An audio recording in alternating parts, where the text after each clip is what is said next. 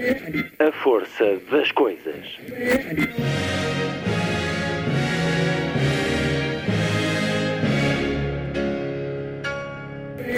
Welcome to the 109th last night of the proms.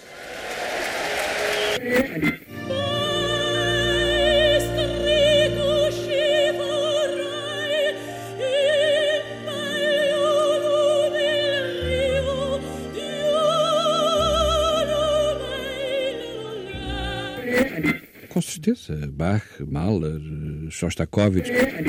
Um programa de Luís Caetano. Um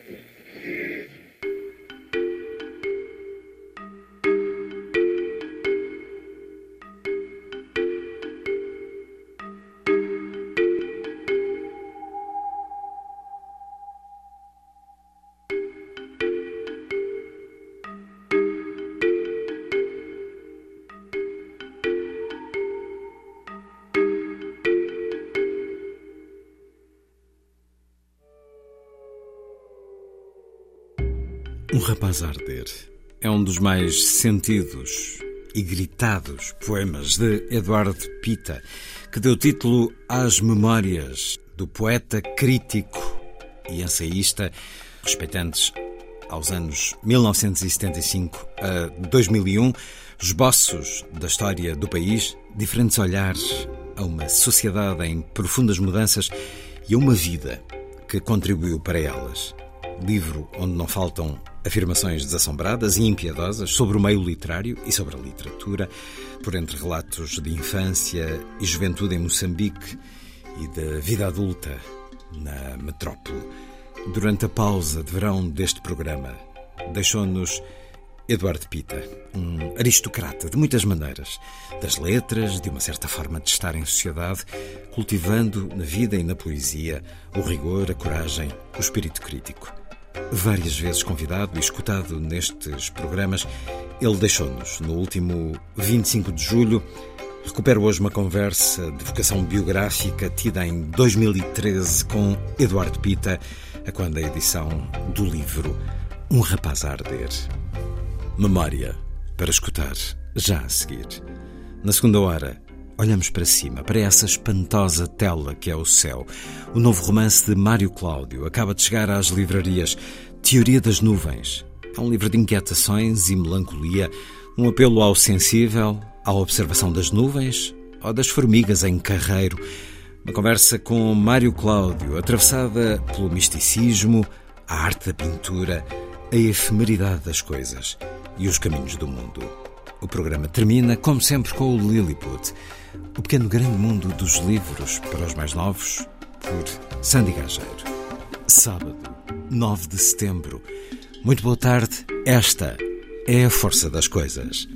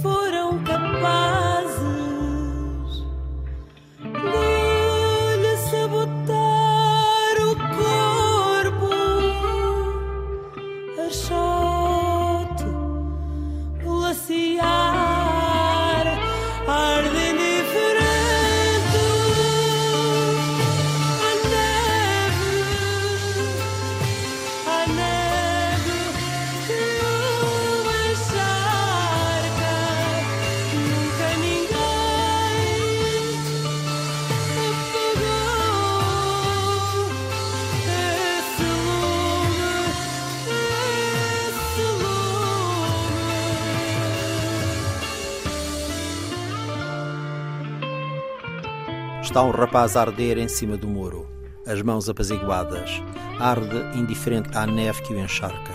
Outros foram capazes de lhe sabotar o corpo, archote glaciar. Nunca ninguém apagou esse lume. É um poema de Eduardo Pita no livro Desobediência. Bem-vindo à Antena 2, Eduardo Pita. Uma conversa a propósito do livro Memórias, Um Rapaz a Arder, com a chancela Quetzal. Eduardo Pita olhando a própria vida entre 1975 e 2001 e a vida do que o rodeou, deste país e de Moçambique, que o viu nascer. Um rapaz a arder, nesse poema, o que é que significa exatamente este verbo, Eduardo Pita? E eu penso que podemos, podemos extrapolar para, para uma situação de inquietude, em que uma pessoa está sempre inquieta. Portanto, nesse sentido, claro, é uma, é uma provocação. É evidente que uma pessoa, quando aos 63 anos eh, publica um livro e que chama Um Rapaz a Arder, está, de certo modo, a fazer um, a fazer um jogo com os leitores porque o tempo, o tempo de ser rapaz já passou. Em todo o caso, hum, como o livro mergulha e há flashbacks para o passado, hum, eu acho que foi interessante manter eh, esta ideia de inquietude, de estar a arder em permanência. Há um sentido de provocação aí, como há ao longo de todo o livro, mas sente-se ainda um rapaz, de certa forma? Não, não, não sinto, não, não não me sinto uma pessoa velha, é claro, hoje, hoje, aos 63 anos, as pessoas não são velhas. É claro, quando eu era jovem, quando eu tinha 10 anos, uma pessoa de 63 anos, nós olhávamos para pessoas de 63 anos, eram quase anciãos. Hoje não, hoje uma pessoa de 60 anos está não direi na força da vida, mas enfim, mas está, está muito longe da decrepitude, enfim, tirando os casos de falta de saúde, etc. Em todo o caso, mentiria se dissesse que me sinto um rapaz. Não, de facto não me sinto, não me sinto. E a inquietude e esse desassossego amainou também com o passar dos anos? Não amainou, é curioso. Amainou naqueles aspectos que têm mais a ver com, com, digamos, com o chamado desassossego do corpo, enfim, que são coisas que, do modo geral, hum, nos preocupam mais quando somos mais jovens. Hum, o, o, que sucede é que o mundo à nossa volta mudou tanto, tem mudado tanto todos os dias, o mundo, a sociedade em que nós vivemos, etc., a sociedade em que nós vivemos, que é um espelho da sociedade lá de fora, que nenhum de nós, penso eu, tem as condições de, de não viver em inquietude. O próprio desassossego do mundo retira-nos o nosso desassossego criado por nós. Exatamente. E tira-nos o sossego, tira-nos o sossego total, porque o mundo, de facto, o mundo todo, eh, sobretudo a Europa, enfim, nós quando falamos no mundo estamos a pensar na Europa, sejamos claros, não é? Quando falamos no mundo não estamos a pensar em Singapura, nem no Chile, nem na Patagónia, nem em África. da nossa é condição ocidental, esqueci, do nosso exatamente. pensamento. Nós somos eurocêntricos e, portanto, o mundo para nós é a Europa. E a Europa está a regredir a passos largos, infelizmente. Eh, não, não é só em Portugal, a Europa toda está de facto a andar para trás. Isso é é um motivo de permanente, de permanente desassossego. Não é um período que esteja abrangido neste livro, pelo menos o desta crise ou destas crises mais recentes que atingem a Europa, porque estas memórias de Eduardo Pita estão balizadas entre 1975 e 2001. Escutamos o poema que dá título a este livro de memórias. Leio agora um certo do próprio livro, que é feito também de muitos olhares, nomeadamente através do que a crítica lhe foi escrevendo sobre os seus livros, Eduardo Pita, mas curiosamente há muito na crítica de tentar descobri-lo enquanto pessoa uh, por trás daquilo que escreve. Talvez seja o caso deste certo que vou ler. A seguir ao verão, entreguei ao Joaquim o datilo escrito de um livro novo, A Linguagem da Desordem. Depois de substituir um verbo, mandei o original a Vasco Graça Moura, então presidente da Imprensa Nacional. Em dezembro estava nas livrarias. Eugênio Lisboa escreveu no Colóquio Letras um texto notável de compreensão. Escreveu ele, como aconteceu a muitos outros déracinés semelhantes, o regresso à pátria traduziu-se neste caso por uma espécie de exílio particular, em que tudo se perde menos a língua. É o que faz o fascínio permanente e intenso da escrita poética de Eduardo Pita. O domínio, a um tempo ilusório e firme, de uma escrita luminosa, tensa e alada, sobre um caos obscuro, violento e rico – os de fora, os que têm o hábito de ler só as aparências e auscultam a subversão onde ela não tem que estar, não sabem que um grande domínio externo apenas tenta frequentemente estrangular uma grande desordem interna. É tal leitura que acaba por uh, ir de encontro à explicação do título que Eduardo agora nos deu. Falamos aqui de Eugênio Lisboa, que tinha aqui a faculdade de o conhecer já, bem, nomeadamente de Moçambique, e parte do livro reflete isso.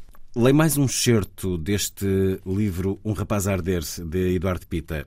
Oriundo de Moçambique, homossexual assumido, com amigos à esquerda e à direita, três óbices sérios nos anos 70 portugueses, eu era uma avis rara. Porquê quis escrever memórias, Eduardo Pita?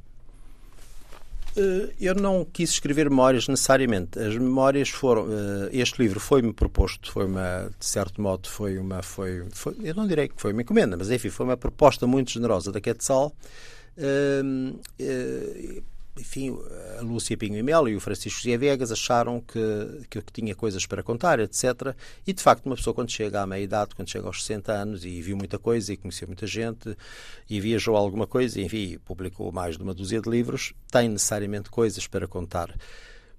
As memórias nasceram. Inicialmente a ideia deles era mais restrita e eu acabei, achei que não fazia sentido o, o, enfoque ser tão restrito aos anos 80 e 90, que era a ideia inicial, e propus que o leque fosse alargado, portanto, à data da minha chegada a Portugal, em 1975, e que se estendia até, até ao 11 de setembro. O, o, fevereiro, o novembro de 75, enfim, foi a data em que eu vim para cá. A minha vida mudou nessa altura. Eh, eu deixei o país em que nasci e vim viver para Portugal. E, e, o 11 de setembro, não vale a pena estar a explicar, enfim, foi a data que mudou, mudou a vida de todos nós. Mas também não queria o Eduardo Pita que se prolongasse até aos dias de hoje? Não, era muito trabalhoso. Repare, este livro levou-me 10 meses a escrever abarca um período de 26 anos. É evidente que eu não conto tudo, conto, conto só aquilo que me parece relevante e aquilo que me parece relevante à luz das minhas memórias. É um ponto de vista. Todas as memórias são um ponto de vista. Muitos dos factos que estão, se fossem narrados por outras pessoas, não aqueles que dizem estritamente respeito à minha vida, mas enfim, os factos de ordem geral, seriam contados de outra maneira, porque o ponto de vista do autor é muito importante e o interesse das memórias está aí. É saber o que é que pensa o senhor A em detrimento do senhor B e, e é assim que as coisas é assim que as coisas funcionam. Mas não sendo um livro cauteloso, é um livro que não tem a preocupação de não ferir ninguém ou de não ser incómodo. Há aqui algumas coisas que podem perturbar algumas pessoas que são citadas ao longo do livro, mas falar de coisas mais recentes era também problemático para si em termos do que é que o tempo faz à, àquilo que, que vamos sentindo e que vamos uh, vivendo e que só passado algum alguns anos sabemos distinguir melhor? Repara, a distância é muito curta. A distância é muito curta. Uh, nenhum dos factos narrados neste livro uh, seria menos melindroso ou será menos melindroso do que factos que eu pudesse narrar passados há 5 ou 6 anos. A maior parte das pessoas está viva. Uh, tirando duas ou três pessoas que entretanto morreram, eu continuo, eu diria exatamente o mesmo em relação a elas se elas estivessem vivas. Não, não, e eu tenho tenho, enfim, tenho a impressão, tive cuidado de não, um, de não, uh, não não tive esse cuidado de estar a, proteger, a proteger, entre aspas, claro, a proteger a memória de A, de B ou de C. Uh, sabe que eu venho de uma tradição, a, em Moçambique há uma tradição diferente da portuguesa, no sentido de que, de que somos mais desbocados no bom sentido, quer dizer, não temos esta coisa da vénia portuguesa. Portugal foi muito formatado pelo espírito de Salazar e as pessoas são, são todas muito boas e quando morrem são todos uns génios, etc. e tal. Nós, apesar de tudo, tínhamos outra, outra distanciação. Uma maior franqueza? Outra distanciação, sim. E, e eu penso que escrevi o livro com essa distanciação, não. Estou, estou convencido, pode ser que sim, que haja pessoas que se melindrem, mas não foi escrito com essa intenção na, e, francamente, digo, não me parece que haja razão plausível para alguém se, para alguém se melindrar. Mas, enfim, aguardemos, aguardemos a chegada do livro.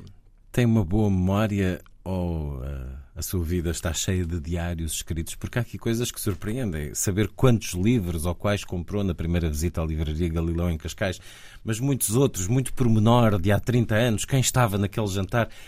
Como é que conseguiu isso, Eduardo Eu Tita? mantive agendas até 2009 de 2000, em 2009 foi o último ano em que eu tive agenda. Agenda, agenda escrita. Não diário. Agenda escrita. Não, não, diário não, não, não, não teria, não teria essa disciplina e se tivesse o diário teria sempre aquela preocupação das duas uma. Os diários ou se escrevem, as pessoas ou escrevem só com iniciais, e depois é um problema quando um dia os têm que editar, dão um imenso trabalho a quem os tenha que editar, transformar aquelas iniciais em nomes, etc.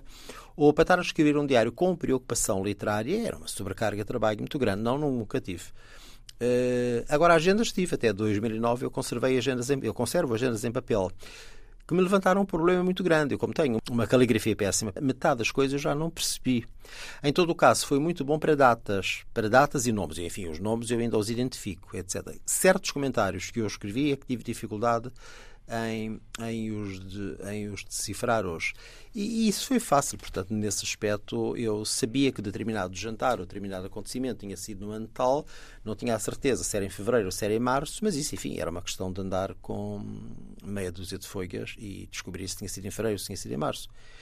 E essa questão da Galileu, por exemplo, eu tenho, tenho de facto numa agenda registado, tenho registado essa visita, tenho registado essa visita essa visita a Galileu, que foi uma surpresa, aquele, aquele mundo, aquele, aquela CAF que eles têm com, com fundos editoriais, que é uma coisa que hoje em dia já não há. A minha preocupação em falar, isso não tem grande importância, repare, isso só começa a ter importância posto em contexto com o mundo em que vivemos hoje. É também a questão, eu refiro em várias situações o preço das coisas. Importou-me deixar uma marca de como se viveu e de como se vive. Isso pareceu-me muito importante, porque nós, de facto, estamos a viver de outra maneira, todos nós, uns melhor, outros pior, é evidente, eh, estamos a viver todos de outra maneira e, eu achei, achei acho que esse, ficar registado é muito importante, ter a noção ter a noção de como se, de como se viveu durante 25 anos em Portugal e, e hoje quem lê, as pessoas, sobretudo as pessoas mais novas, dizem caramba, mas hoje isto parece uma fantasia. E mesmo os que passaram por isso, se calhar também já não pois, recordam bem, pois, ou pelo menos não pois, sentem. Mas eu isso achei importante, achei importante deixar, deixar isso registado. Eu outro dia tive a, tive a deitar papéis fora e vi recibos verdes de há 20 anos e tive que olhar, alguns nem os deitei fora porque são autênticas relíquias, porque hoje era impensável pagar-se assim a, a colaboradores de jornais e de revistas. Escrever sobre a sua vida, escrever memórias, Eduardo Pita, ajudou a um, gerir melhor a tal desordem? Por exemplo, fala aqui o Eugênio Lisboa, o tal caos? Não, acho que me fez muito mal. Acho que me fez muito mal. Revoltou as águas? Não me fez nada bem, não me fez nada bem, inquietou-me bastante. Um, fui mexer em coisas de que já não me lembrava e que algumas delas não queria, não queria lembrar-me. Curiosamente, provavelmente, provavelmente nada disso passou para o livro, porque o processo de escrita, enfim, o processo de escrita é um processo de filtragem. Mas, mas o, o ato de escrever, o até chegar àquilo que está no livro, até de cantar, até à, até à decantação, hum, houve ali um processo de houve ali um processo que não foi fácil. Chegou a pôr de lado durante uns dias? Não, isso não, porque tinha prazos, tinha prazos para cumprir e durante 10 meses foram uma média de 6 horas agarrado ao computador, 4 em cada 7 dias da semana. Porque, enfim, porque depois também tinha outros compromissos, não é? Mas uma média, sim, pode-se dizer que foi uma média de 6 a 7 horas por dia, 4 em cada 7 dias da semana, sim. É um livro que acompanha a história portuguesa ao longo deste período, de 1975-2001. São 26 anos. Eduardo Pita nasceu em Lourenço Marques em 1949. Já aqui estabeleceu uh, paralelos, dando a Moçambique e à sua vivência em Lourenço Marques um, um olhar sobre uma sociedade mais, mais aberta, mais franca. Era também uma cidade onde a cultura se vivia de forma mais livre e mais acessível do que em Lisboa? O problema de Lourenço Marques é difícil comparar Lourenço Marques com Lisboa por uma razão muito simples. Lourenço Marques, tendo sido a capital de uma colónia, eh, era uma sociedade, era uma sociedade de certo modo distorcida. Claro, é preciso pôr aspas neste distorcido. Eu não estou a fazer juízos morais, estou só a. Isto, isto que eu estou a dizer provavelmente indignará muitas pessoas de lá.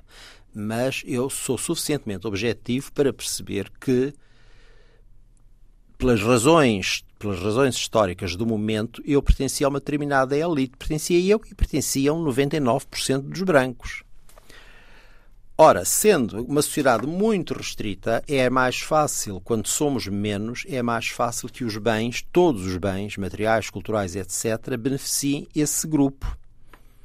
Em Lisboa, o bolo tinha que ser dividido por toda a gente. Não havia também uma questão de liberdade e de controlo e de censura? Bem, havia, havia, havia um espírito mais aberto. Moçambique faz fronteira com seis países de língua inglesa e não é por acaso. Nomeadamente a África do Sul. Eh, nomeadamente a África do Sul. E a Rodésia, que era muito importante na altura. A Zâmbia hoje não tem significado nenhum, mas a Rodésia do Sul a atual Zâmbia, uh, tinha muito, havia muitos contactos com Moçambique e Joanesburgo, sobretudo a África do Sul, era de facto o intercâmbio, o intercâmbio era permanente. E, Portanto, uh, livros, filmes que não podiam ser vistos em Lisboa, se calhar podiam ser sim, vistos sim, em Lourenço sim, Marques. Sim, sim, sim. O cinema americano, por exemplo, passava lá primeiro do que cá. Porquê? Porque as distribuidoras tinham sede, na, tinham sede na África do Sul e as cópias chegavam mais facilmente a Lourenço Marques. Eu lembro-me de vir a Portugal em 64 e as grandes estreias do São Luís, do Tivoli, do São Jorge, que eram aquilo que na altura se chamava os cinemas de estreia, porque havia os cinemas de reprise, eh, as estreias que dessa temporada, da temporada de 64, que começaram a estrear cá setembro, outubro, já eu os tinha visto ou antes de ter visto, ou até mesmo no ano anterior os filmes americanos. Com o cinema europeu era exatamente ao contrário. Uhum. Chegava lá depois. Mas como o Cineclube era muito dinâmico, e não só o de Lourenço Marques, que é o que eu refiro no livro, mas também o da Beira, o cineclubismo era muito dinâmico, eh, o cinema europeu também estava, também era presente, portanto também era uma realidade. E como digo, eh, em todas as sociedades em que, em que, em que há uma pequena elite, é evidente que essa pequena elite acaba por um, por, por beneficiar de, desses bens. É diferente de uma cidade muito grande em que, em que há muitas classes, etc. E as ideias e as conversas eram livres? Eram mais sim, livres? o espírito era mais aberto do que cá, sim. Eu, por exemplo, lembro-me de vir cá em 64, não gostei nada de Lisboa em 64, era muito tacanho, reparo, o Salazar, o Salazar ainda estava no poder, ainda nem sequer hum, não gostei nada de Portugal em 64, estive cá oito meses. E voltei em 74, em março de 74. E em março de 74 gostei muito de Lisboa. Mas em março de 74, eu saí de cá no 24 de abril de 74, na véspera do, do 25. Um, pontaria. Foi uma pontaria, é verdade, perdi a história, assim.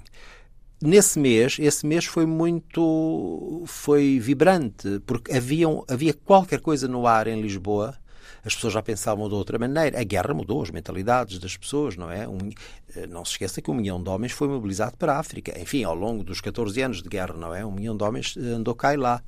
E, e a mentalidade das pessoas já era diferente em 74. Em todo o caso, em Lourenço Marcos, houve sempre maior liberdade porque penso eu que era o contacto com a África do Sul e a mentalidade.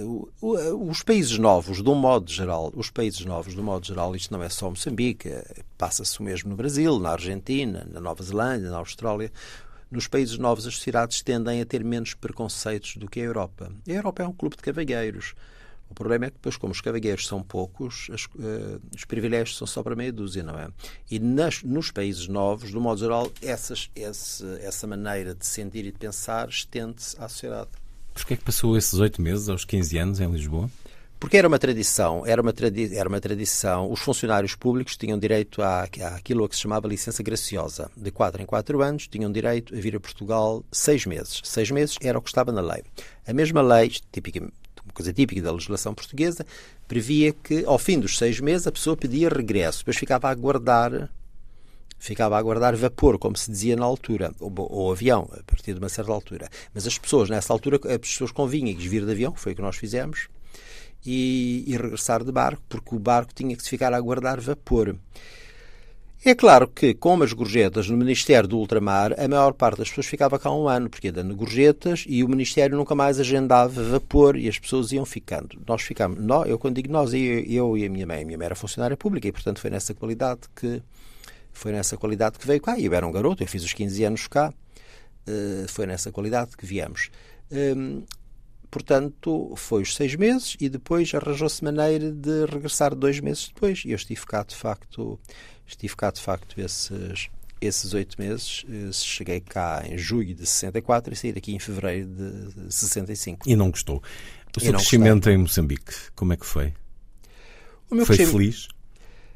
Olha, eu não posso dizer, eh, enfim, isto é quase uma heresia dizer isto, eh, mas eu não posso dizer que tenha sido exatamente feliz por Vamos lá ver. Do ponto de vista material, foi um, tive uma infância e uma adolescência eh, desafogadas. Nesse aspecto não houve, não houve problema. Agora, não era muito fácil nos anos 60, apesar de todo o liberalismo, não era muito fácil eh, um adolescente de 12, 13, 11, 12, 13 anos eh, assumir a sexualidade. Isso era complicado ao nível do liceu, dos professores, etc. dir-me-á, ah, mas você fala de festas no livro, pois falo, mas repare, mas aí já eu era um jovem adulto. Uh, uh, o episódio que eu narro de 1969, eu tinha tinha 20 anos, aliás, porque o episódio é de uhum. outubro e eu faço a dizer agosto. Eu já tinha 20 anos. Dizer, a partir dos 19, 20 anos as coisas mudavam. Mas na fase da puberdade não era fácil. Nos anos 60 não era fácil, apesar de toda a lenda do que se diz, ah, os anos 60. Os anos é muito bonito, mas é muito bonito para os adultos. Porque em relação, em relação a. em relação a, a, a, criança, bem, não são crianças, mas enfim, em relação a, adolescentes jovens, eh, não era tão fácil assim. É por uma questão da sua opção sexual que fica preso durante a tropa?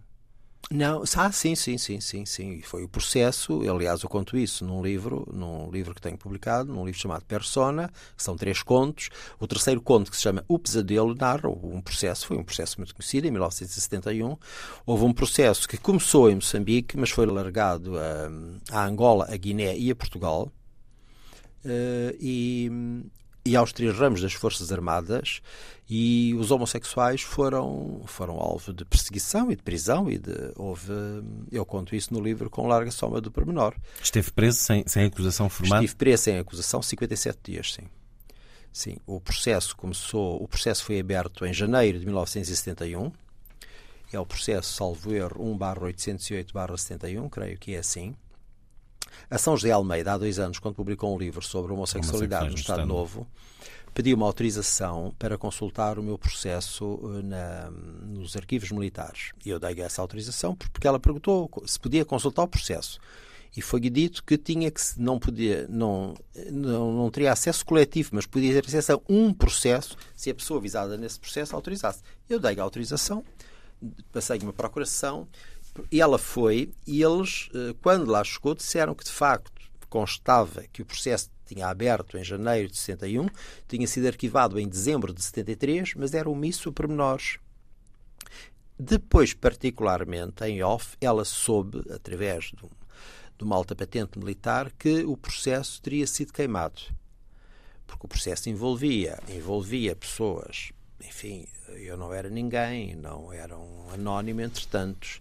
Mas, Mas foi o caso do Eduardo que desencadeou? Não, não, não foi o meu caso. Não, não. Houve um caso em Nampula, houve um caso de houve um caso em Nampula que teve a ver com devassa de correspondência por parte da Polícia Militar e a partir daí eles hum, já não sei bem como é que como é que a coisa atingiu tanta gente, mas por exemplo em Moçambique foram quase chegaram a ser ouvidos no comando da, da Polícia Militar na Pula cerca de mil militares, só em Moçambique, dos três ramos das Forças Armadas. Funcionando essa escolha a partir de quê? De, de denúncias? De, uh, pois, provavelmente. Aleatório? Uh, deve ter sido com base em denúncias. Deve ter sido. No, no seu caso, o Eduardo no meu caso, tinha uma afirmação. Eu fui chamado, eu fui chamado fizeram uma pergunta, e fizeram uma pergunta, como a pergunta sacramental que faziam a toda a gente eh, se era ou não era homossexual. Eu disse que sim, que era. E depois se mantinha relações dentro de unidades militares. E eu, e eu, claro, aí, como não fui, eu não sei o que é que o primeiro de todos respondeu, mas a partir de uma certa altura enfim, as pessoas adotaram todas como norma, diz, as pessoas não, penso eu que a maior parte das pessoas não negou, mas eh, não negou a qualidade de homossexual, mas negou que tivesse, hum, que praticasse atos homossexuais dentro da unidade militar, porque isso é configurava, isso um agravava o crime. Houve situações muito complicadas eu tive amigos, eu tenho um amigo que estava, na, estava a 48 horas de passar à peluda, portanto, a passar à disponibilidade, e, e, e, teve mais de dois anos de comissão. Foi mandado para o mato e ficou lá mais de dois anos. Portanto, em vez disso servir para afastar a pessoa Exatamente. do Não, a Marinha, militar... a Marinha afastou. Não, a Marinha afastou por simplesmente. Mas, a Marinha mas identificou as pessoas, a Marinha identificou as pessoas e dispensou-as todas. Todas. A Força Aérea eh, e o Exército não. Andaram ali a arrastar aquilo como digo, isto foi, isto começou em janeiro de 71 e acabou só em dezembro de 73, com o famoso despacho que termina assim, sem consequências para os arguídos. Foi uma coisa. Eu, por exemplo, tive sorte, eu dei com o comandante da minha unidade, era um homem civilizadíssimo, era um coronel muito civilizado e eu tive férias, eu gozei sempre férias, não podia, como arguído não tinha direito a férias. E eu tive sempre férias, porque ele disse: Você, enquanto eu estiver aqui, terá as férias na altura em que, em que tiver direito a gozá-las. E assim foi, mas houve, houve pessoas muito prejudicadas, porque houve pessoas que eram casadas, havia rapazes que eram casados, houve alguns suicídios. Uh, houve as, as, pessoas que foram mandadas para o mato para situações muito para situações de guerra, pessoas que estavam no quartel-general e na Pula foram mandadas para o mato. A tese, é a tese que foi construída pela Polícia Militar foi de que os homossexuais seriam particularmente vulneráveis à infiltração, realmente, à infiltração do inimigo, como eles diziam. E, portanto, nós podíamos ser manobráveis, chantageados, etc., e, portanto, podíamos passar segredos. Ora, isto que talvez pudesse ser verdade para uma ou duas ou três pessoas, vamos imaginar meia dúzia de pessoas que tivesse acesso a documentos oficiais. Agora, a larga maioria das pessoas não, não, não, não sabia mais do que sabia qualquer pessoa do que estava a passar. Isso não lhe causou problemas depois no regresso à vida civil? Não, não, não, não causou nenhum. E não, não. afetou pessoalmente afetou a experiência? Sim, de... afetou pessoalmente, é evidente, afetou pessoalmente, porque uma pessoa ficar. Até porque a minha prisão era muito curiosa. A minha prisão foi muito curiosa. Eu tinha liberdade de. Eu tinha direito a sair. Eu tinha direito a sair da prisão à hora do almoço. Portanto, a ir almoço para cima. Não é pelo quartel, tinha direito a sair mesmo. Para as ruas. Uh, para a rua. Durante a hora do almoço, podia almoçar onde quisesse. Tinha duas horas para, para sair. E, porque não havia realmente nenhuma base legal. E repare que eu só estive 57 dias preso, porque eu, ao fim pai, de 40 e poucos dias, escrevi pura e simplesmente ao chefe de Estado-Maior, uh, e este hábito de escrever, quer dizer, eh, contava tudo desde o princípio, dizia que sabia, sim senhor, que era arguído no processo tal, mas a partir daí as outras pessoas tinham regressado às unidades. Eu não gostava de saber se havia algum problema comigo. É claro que a carta deu as voltas que teve que dar e quando quando chegou finalmente ao topo, houve imediatamente uma ordem para eu regressar à minha unidade de soltura e para regressar à minha unidade. Portanto, eu estou convencido que aquilo foi por desleixo, o facto de eu ter ficado hum, de eu ter ficado ali esquecido. Como eu não fui mandado para o mato, porque os que foram mandados para o front, que foram transferidos, foi uma coisa automática. No meu caso, não, eu estava na ilha de Moçambique, era o comandante de guerrilha, mas não, enfim, não era, não era zona de guerra, não era zona de guerra aberta. Uhum. Pelo contrário, era uma zona até de descanso. Era onde as companhias de comandos faziam, faziam descanso entre as operações. E eu fui ficando, fui ficando ali no, na prisão da Polícia Militar em Nampula. Claro, até ao dia em que achei que aquilo já estava a passar das marcas. Mas a minha mãe apanhou um susto, como é natural, meteu-se no avião, foi a Nampula, foi a Nampula eh, ver o que é que se passava. O comandante da Polícia Militar recebeu-a eu, eu, eu tive autorização para estar fora do quartel os quatro dias que ela esteve na Ampula e depois regressei e regressei. Claro, e ao fim daquele tempo todo disse, não, eu, vou, eu tenho que perguntar a alguém, porque perguntava aos sucessivos sargentos e oficiais de o que se passava e ninguém sabia nada. Depois quanto tempo é que ainda fez de tropa? E fiz quase tudo, isto foi logo no princípio, portanto... Os eu... seus camaradas, os oficiais, não perceberam? Não, não, pelo, pelo contrário, fiquei como, a, como não sabiam os, os, motivos reais, fiquei com a fama de ser um perigoso, sei lá, oposicionista ou coisa do género. Porque, repare, a maior parte da, da, da incorporação era de cá, dos, dos, uhum. que estavam, dos que estavam na ilha. Porque os meus colegas da incorporação de Moçambique foram colocados noutros sítios. E, e, ali de Moçambique só estava eu e mais um, o resto era incorporação de cá. E então, um tipo que vai preso, um dia sai num jeep para ir preso e regressa 57 dias depois de táxi. É um perigoso qualquer coisa. Eles devem ter achado que eu que era assim um. É claro que depois foi-se sabendo, é evidente que depois foi-se. Repare, quando eu sou convocado para o quartel militar, a própria guia de marcha dizia marcha desta unidade para o quartel-general tal, tal, tal, tal, por questões de vulnerabilidade e segurança do Estado. Isto é uma coisa absolutamente extraordinária. Eram os termos. Portanto, tudo isto criou, de facto, um certo, um certo suru. É claro que o comandante sabia o que se passava. E no dia que eu saí, ele disse-me: oh, Pita, não escusa de levar roupa porque amanhã está de volta. É claro que no dia seguinte tiveram de que mandar, de facto, coisas. Quando eu regressei, ele disse: Eu sei tudo o que se passa, você aqui continua a ser a pessoa que era no dia que saiu, e quando chegar, tem direito a férias? Eu disse: Não tenho, mas se calhar agora está a precisar delas. Eu disse: Sim, por acaso estou. Ele disse: Então vai cinco dias a casa. Eu meti-me no avião, fui a Lourenço Marcos e regressei ao fim de cinco dias. E, e quando fiz um ano, passei a usar as férias que os militares têm, da ANAN, é como os funcionários públicos, não é? Já escrevia, para além de cartas às altas patentes? Já, escrevia já, poesia? Sim, já escrevia, sim, eu publicava, eu publiquei desde 1967, portanto, sim, sim, tinha... E nessa altura, e nessa altura colaborava num suplemento literário do Notícias da Beira, que era um jornal conotado com a esquerda, que era do Bispo da Beira, era do Bispo, mas era de esquerda. Os jornais de Lourenço Marques eram de capitalistas e eram de direita. Hum, e sim, escrevia, escrevia, já, já escrevia na altura. Mas depois começou uma carreira profissional eh, na área da banca? Na área da banca, exatamente. Era um trabalho que o satisfazia? Não, não era um trabalho que me satisfazia, mas também não me incomodava, não me incomodava excepcionalmente, era bem pago. E é só, só para ter uma noção, quando se deu a independência, o Almeida Santos, que era o ministro da Coordenação Interterritorial, enfim, tinha muitos interesses em Moçambique, eh, conseguiu, conseguiu que o governo legislasse eh, da seguinte maneira: os funcionários banca, os empregados bancários que continuassem nos territórios nos antigos, nas antigas colónias, que continuassem por mais dois ou quatro anos, tinham direito a ser integrados aqui na banca. Se só, se só continuassem lá dois anos, vinham para a categoria que tinham lá. Se ficassem lá quatro, tinham direito a, a, a entrar na banca e subir um posto.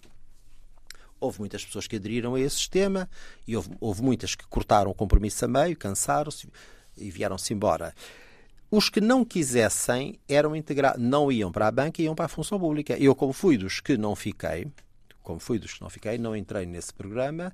Quando cheguei cá, fui integrado na função pública. Só para lhe dar uma ideia, a integração na função pública era feita de acordo com uma grelha, uma grelha salarial que teoricamente está, teoricamente não, estava equiparada às categorias. Só para lhe dar uma ideia, eu saí de lá em novembro de 75 com ordenados a 6 contos e vim ganhar 5 contos para cá.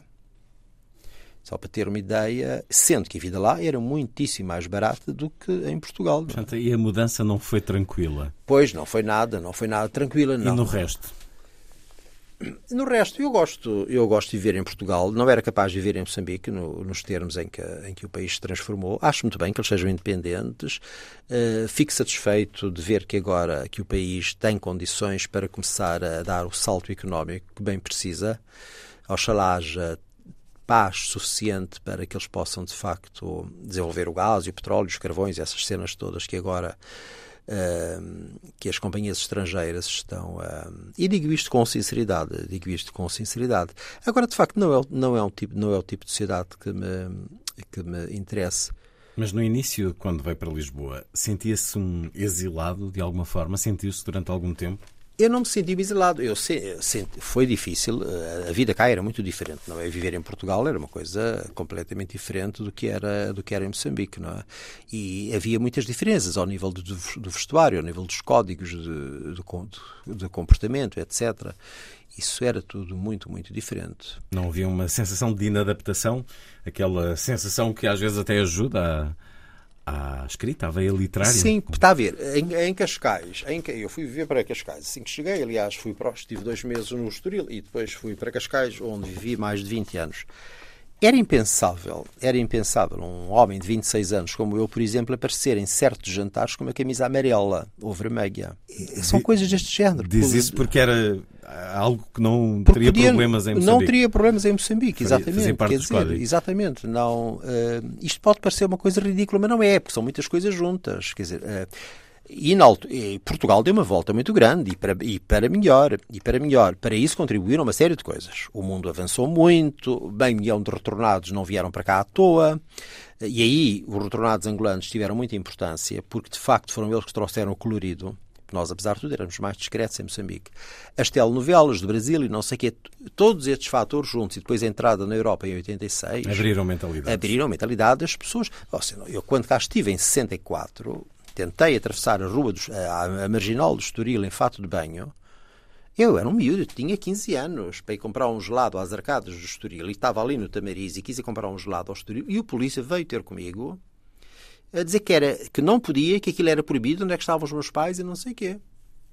Era um país a preto e branco. Quer dizer, isto realmente é... Hum, a conversa com Eduardo Pita, autor de Um Rapaz a Arder, Memórias, 1975-2001, Fez a sua vida de trabalho no Ministério da Economia, Sim. no Instituto de Comércio Externo? Não, no Instituto do Comércio Externo, não, Direção-Geral do Comércio Externo. Era uma libertação escrevida? Ia escrevendo, ou, ou ia, do, ia escrevendo, se, gostei do trabalho que fiz, apesar de tudo, uh, ia escrevendo, se vir uma pessoa que olhe para a bibliografia, percebe que, de facto, há um aumento há um aumento exponencial de obras depois, a partir de uma certa data. Claro, é diferente a pessoa ter que trabalhar oito horas por dia e só escrever aos fins de semana do que ter hum, em tese o dia todo para, para o fazer. São esboços de um país narrado por uh, um homem de esquerda, apesar de condição burguesa, que é assumida. Sim, é absolutamente, neste, um burguês. Neste sim. livro. A escrita é crítica, é frequentemente irónica e provocatória.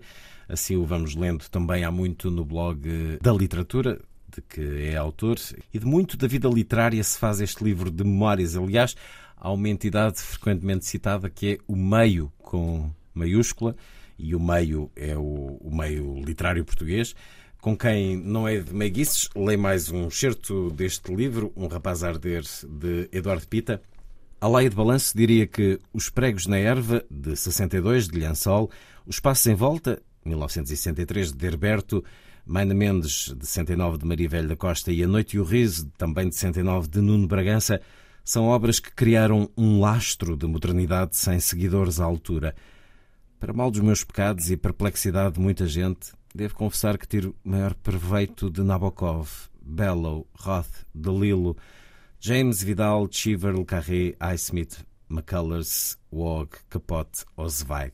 Sejamos parcimoniosos, sem esquecer P.D. James, que não troco pelo Virgílio Ferreira mais decantado. Isso é uma provocação. É, é uma provocação, é uma provocação, mas repare, se nós, nas memórias, as, as pessoas, eh, há muito hábito de se ter uma postura, opinião, a, chamada opinião pública e opinião privada, mas se nós, nas nossas memórias, não, não formos honestos, eh, não, não serve nada escrever memórias, não é? Está aqui a considerar que os melhores exemplos da literatura destes anos não os troca pelo prazer de ler P.D. James. Como é que o meio o recebeu? O meio que, como eu li no início, olhava como uma aves rara, diz o Eduardo Pita. O meio, ao princípio, recebeu-me com algumas reticências. Uh, em todo o caso, em todo caso, eu tive a sorte de, eu tive a sorte de, de conhecer uh, algumas pessoas, enfim, que algumas pessoas de quem hoje ainda sou muito amigo. Eu, aliás, eu costumo dizer que eu não, eu não sou amigo de escritores. Eu tenho amigos que escrevem livros, que é uma coisa diferente. Eu posso ter relações sociais com escritores e sou amigo de muitos escritores, mas esses escritores de quem eu sou amigo, eu considero-os como amigos que escrevem livros. Eh, isto é uma, é uma, um é uma pequena nuance. É uma pequena nuance. É como pessoas que eu gosto deles e não, e não como escritores. Ou seja, eu torno-me amigo das pessoas pela, pelo caráter das pessoas e não pelo facto delas escreverem livros. Isso parece uma provocação, isso parece uma provocação, mas não é. No fundo, eu estou a ser o mais sincero possível. É, fica, fica muito mal dizer que se, se, prefere uma autora de romances policiais ao Virgílio Ferreira, mas eu realmente não, nunca tive muita paciência para, para os livros do, do Virgílio Ferreira, defeito meu, certamente, porque toda a gente considera o senhor um gênio. No entanto, acho o diário dele notável e tiro-lhe o chapéu. O Virgílio Ferreira foi, tal, foi talvez, não, foi, o único, foi o único autor em Portugal que escreveu um diário sincero, não é? Eh, porque o Diário do Torga é uma coisa estritamente literária, não é? Ele só dialoga de Platão para cima. Eh, e não fala em, dos contemporâneos, não fala em ninguém. O Virgílio Ferreira, fosse porque tivesse mal feitio, fosse porque fosse, desopilou o fígado, de facto. O diário dele é uma obra que devia ser de leitura obrigatória nas escolas. Isso é, é notável. A obra dele é um, é um Sartre muito, muito requentado, de facto. Isso eu prefiro ler o original.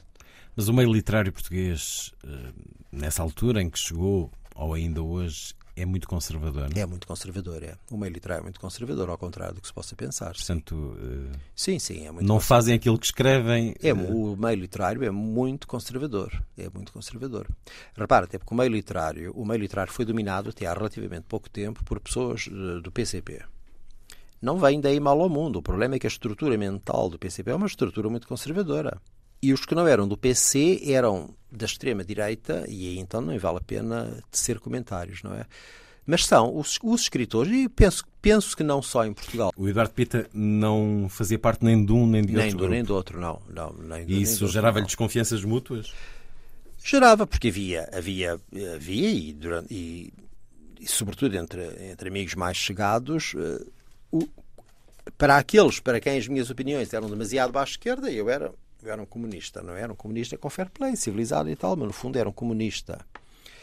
Os outros achavam que eu era um social-democrata, que era um supremo, um supremo insulto que se podia fazer na altura. Chamar social-democrata a uma pessoa eh, em, nos anos 70 era um insulto muito grande. É? As pessoas quando diziam que o Mário Soares era um social-democrata era, era, era uma maneira mais delicada de chamar lacaio do imperialismo, que era a linguagem que se usava era a linguagem que se usava na altura. Ora, se eu em Moçambique já me dava com pessoas que eram mais para o Frelimo, pessoas que eram mais uh, para o outro lado, uh, e cá continuei a ter, a ter amigos nos, nos, dois campos. Sim, porque são dois campos. O PS nunca contou nestas coisas da cultura, nunca teve, nunca teve expressão nenhuma. A nunca cultura teve, é de extremos. Uh, sim, a cultura foi sempre que foi. Aliás, a gente consulta os prémios e os, as constituições dos júris dos prémios até há muitíssimo pouco tempo, para não dizer até anteontem, e a gente vê de onde é que as pessoas vêm, não é? Recordo-me de alguns momentos deste livro, quando fala, por exemplo, de Eduardo Prado Coelho e refere, tem uma expressão que é 30 anos de genuflexão. Sim. Refere-se a ele ou aos outros? Não, aos outros. Refiro-me aos outros. Refiro-me aos outros, refiro-me aos outros. O Eduardo Prado Coelho uh, suscitou, por uma série de razões, é um homem superiormente inteligente, não é? Depois era um homem com espírito. Era uma pessoa com humor. Ora, todas essas coisas são muito mal vistas num meio muito tacanho. Agora, junto a isso, viagens, o sucesso que ele tinha com as mulheres, porque tinha, enfim, ele casou várias vezes, enfim. E, e, era um homem que gostava da vida, gostava de restaurantes, gostava da noite. Mas a etc. voz pública dava-lhe poder e era isso que punha os outros em genuflexão? Não, a questão do poder, a questão do poder vem de vai. Ele era, para, para, para começar, ele era filho do Jacinto do Prado Coelho. É claro que depois fez, fez-se fez também, etc. Seguiu, Chegou, fez o seu caminho. Fez o seu caminho, etc. E ganhou um lugar, e ganhou lugar na academia e por aí fora. No fundo, mas ele suscitava imensas invejas à volta dele. Não obstante, não obstante. Isso é inevitável no país. É? Pois. As vénias, imensa gente andou 30 anos a fazer vénias, mesmo alguns que mesmo alguns que o mal diziam pelas que costas. o mal diziam, mas repare que o retrato que eu faço do Eduardo Prado Coelho, pessoa com quem, aliás, eu não tinha relações próximas, portanto sou absolutamente isento, eh, as meia dúzia de vezes que falámos e que nos encontrámos em acontecimentos sociais foram coisas muito circunstanciais, ele sempre muito educado e muito simpático, enfim, tentava corresponder da mesma maneira, mas nunca fomos de, nunca nos frequentámos nunca nos frequentámos, hum, mas o, o, retrato que eu o pequeno retrato que eu traço, de, que eu traço dele, não chega a ser um retrato, é uma vinheta, é simpática. É, enfim, é no fundo, eu tento estabelecer aí um paralelo com o Joaquim Manuel Magalhães, que se tivesse querido, teria sido talvez o dobro do que o Prado Coelho foi porque o Joaquim, de facto, com uma carreira uh, universitária extremamente sólida, provavelmente mais sólida que a do Prado Coelho, o Prado Coelho tinha, outras, tinha outro jogo de cintura. Tem o jogo de cintura mundano, etc. e tal, que se dava uma certa. Uh, abria mais o leque abria mais o leque do que o Joaquim. Em todo o caso, o Joaquim Manuel Magalhães podia ter sido, eu digo aí, podia ter sido tudo, se quisesse, porque lhe ofereceram todos os lugares e mais alguns ele é que recusou sempre, porque realmente nunca quis. E eu apresento-os como dois, os dois extremos, os dois extremos, é porque vida, houve um momento em que a vida literária portuguesa estava polarizada nessas duas personalidades. E, e, com a morte do com a morte do Prado Coelho e com a morte de outras pessoas como como o Virgílio Ferreira etc de facto hoje a vida literária portuguesa e o Joaquim não está está vivo mas está completamente afastado eh, está completamente da afastado pública. da voz pública eh, a vida literária portuguesa perdeu de facto perdeu de facto alguns faróis aquelas referências que hum, hoje se, hoje quando se pensa em vida literária portuguesa eh, pronto, as pessoas pensam no Walter Ugumã e no José Luís Peixoto e no Gonçalo M. Tavares, etc., que, por muito respeitáveis que sejam, e eu sou especialmente amigo do Walter, hum, mas enfim, quer dizer, é, há aqui uma, houve aqui uma desaceleração, se quiser, de, de qualidade. Hoje, mais do que grupos polarizados, a influência faz-se através dos médias? Sim, eu acho que sim. Os médias foram, desde os anos 80, que os médias são muito importantes. O Alberto, por exemplo, é uma criação dos média. É indiscutível. Dilo de forma sublinhada sim, neste sim, livro. é uma criação, é uma criação, é uma criação dos média. Uh, em relação aos mais novos, sim, sim, porque os editores apostam, os editores apostam e fazem apostas fortes, não é? Mesmo que a cultura esteja cada vez mais uh, diminuída nos média, eles são importantes. Sim, eles são, eles são muito importantes. Nesse aspecto do marketing são importantes, sim. Nesse aspecto do marketing são importantes. Aliás... E os... têm fabricado escritores? Sim, o José Luís Peixoto é um exemplo típico de um autor que foi inventado pelos média. Mas não lhe reconhece qualidade literária? É muito complicado. Não é uma questão de não reconhecer qualidade literária. Agora, o José Luís Peixoto não tinha, não tinha atingido o patamar que atingiu de traduções, traduções, de prémios, etc. Todo, todo este tour internacional que ele faz não tem correspondência com a obra.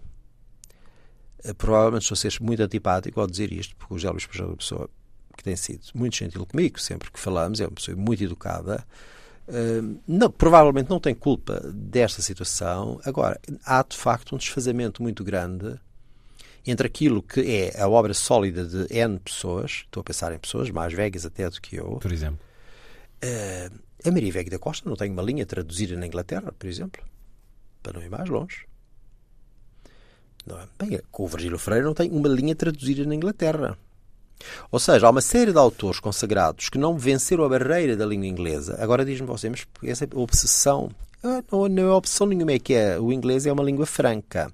Estar traduzido na Bulgária não é a mesma coisa que estar traduzido na Inglaterra, num país de língua inglesa. Não é? E a verdade é que a geração precedente não venceu essa barreira, não venceu. Não há Nunes Braganças, nem Lançóis, nem Vegas da Costa, nem nada. O Cardoso Pires, salvo erro, tem um livro traduzido em Inglaterra, salvo erro, o Cardoso, o Cardoso Pires.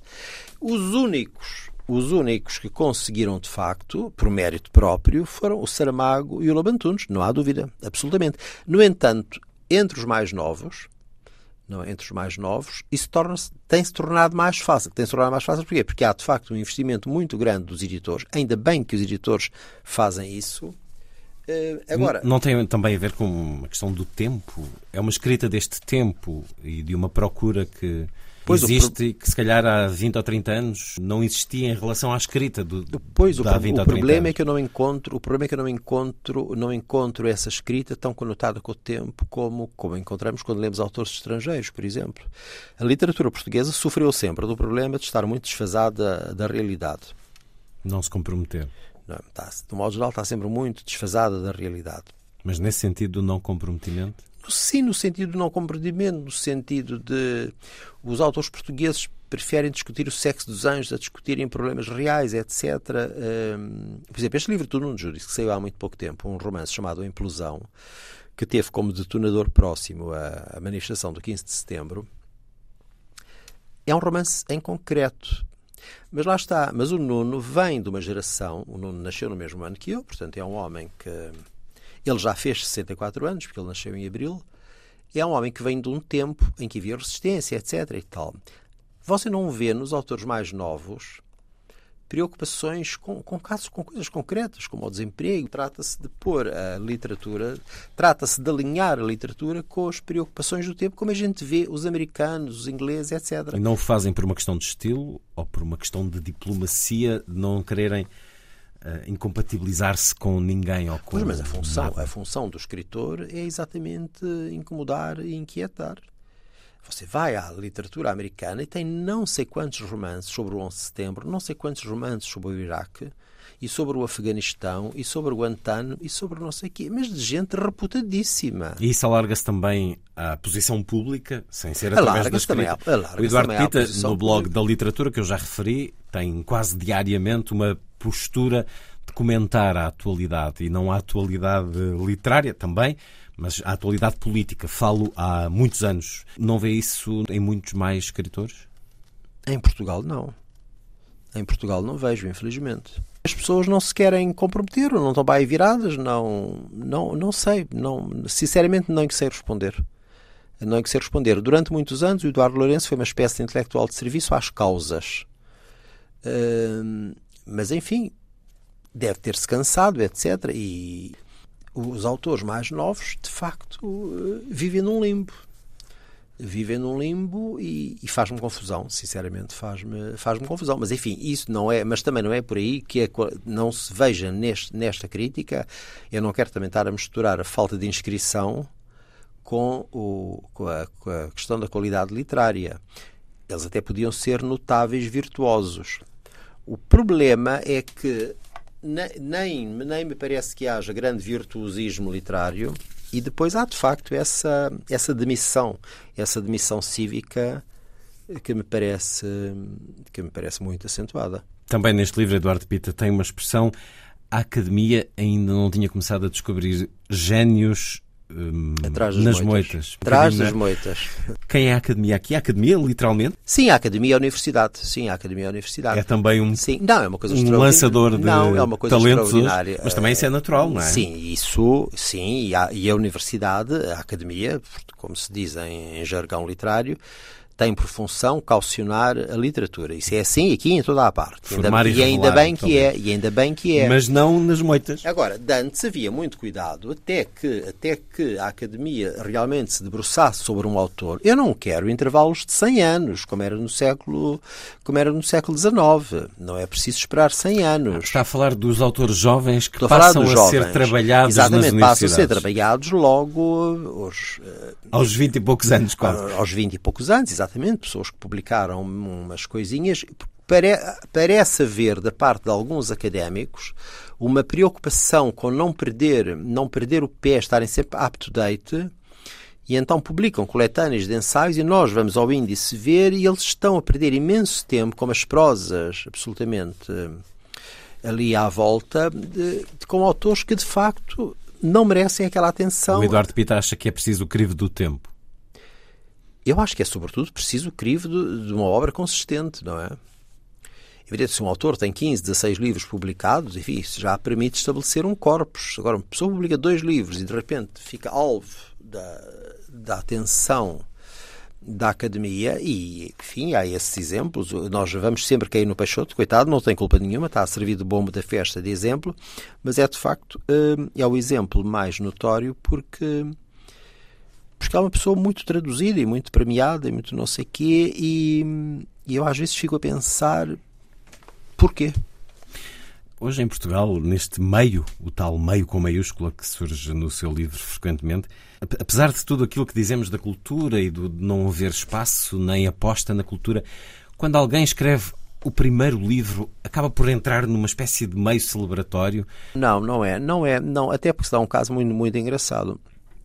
Quando nós falamos dos novos, estamos a falar de sete ou oito pessoas que, por uma razão ou outra, deram no goto a determinados jornalistas.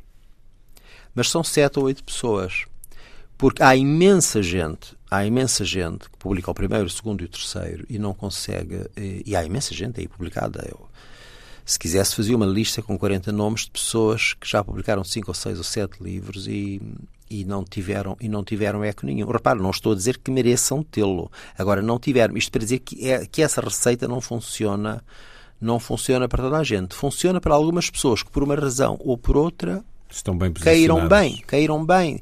São simpáticos, conhecem jornalistas certos, etc. E no fundo, no fundo, é um sistema de legitimação não muito diferente do antigo. O antigo era pelos partidos. Portanto, é evidente que os autores do Partido Comunista Português tinham, de facto, um apoio diferente dos que não vinham com essa uma com plataforma essa, de uma de plataforma lançamento. de lançamento aliás o Virgílio Ferreira no diário queixa-se muito do boicote de que foi alvo uh, por parte do PC enfim an anos a fio até aos anos 80 segundo ele diz é claro o Virgílio Ferreira é um caso muito singular porque eu lembro o Virgílio Ferreira já nos anos 70 tinha uma coleção própria com o nome dele na Bertrand, que era, enfim, que era a editora dominante naqueles anos. Portanto, enfim, as queixas dele também são um pouco são um pouco bizarras, porque ele nunca, nunca lhe faltaram editores de prestígio. Mas ele queixa-se, de facto, de não ter tido o apoio que tinha, por exemplo, o Fernando Namora, que era, que era, o, era o autor mais traduzido, como se dizia na altura. Também tinha uma coleção própria na Europa América. Também, exatamente, pois. E o Virgílio tinha Bertrand e, e, por aí fora. A legitimação de agora, enfim, não passa pelos partidos. De facto, esses sete ou oito jovens, eh, a legitimação não passa pelos partidos, passa muito pelos média. Coisa deu no goto. E depois é muito do ouvido também, porque três, três, jornalistas ou três programas de rádio, dois programas de televisão, põem uma pessoa nos pincas. nos pincas e depois os outros vão por mimetismo. Porque, porque dá trabalho ler, dá trabalho ter opiniões, etc. E depois a coisa vai, é uma bola que vai rolando e que, e que vai aumentando. Portanto, mesmo em relação aos novos, essa ideia dos novos eh, também não, não funciona e não funciona da mesma maneira para todos.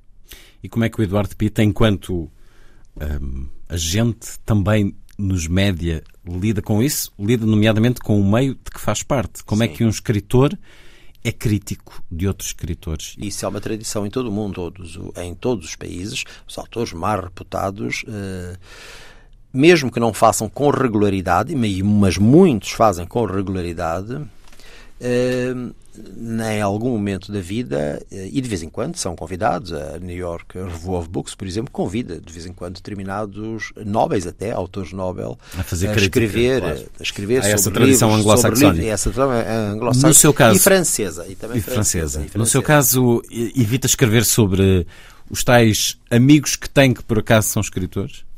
É complicado, às vezes é muito complicado. Porque não há assim às vezes é também. É muito... o, o, nosso problema é um problema de escala. Todo, todos os nossos problemas em Portugal são sempre de escala, na economia Conhecemos como na todos literatura. uns aos outros. Conhecemos todos uns aos outros. As pessoas de cá andaram todas nos mesmos colégios, nas mesmas faculdades e nos mesmos partidos.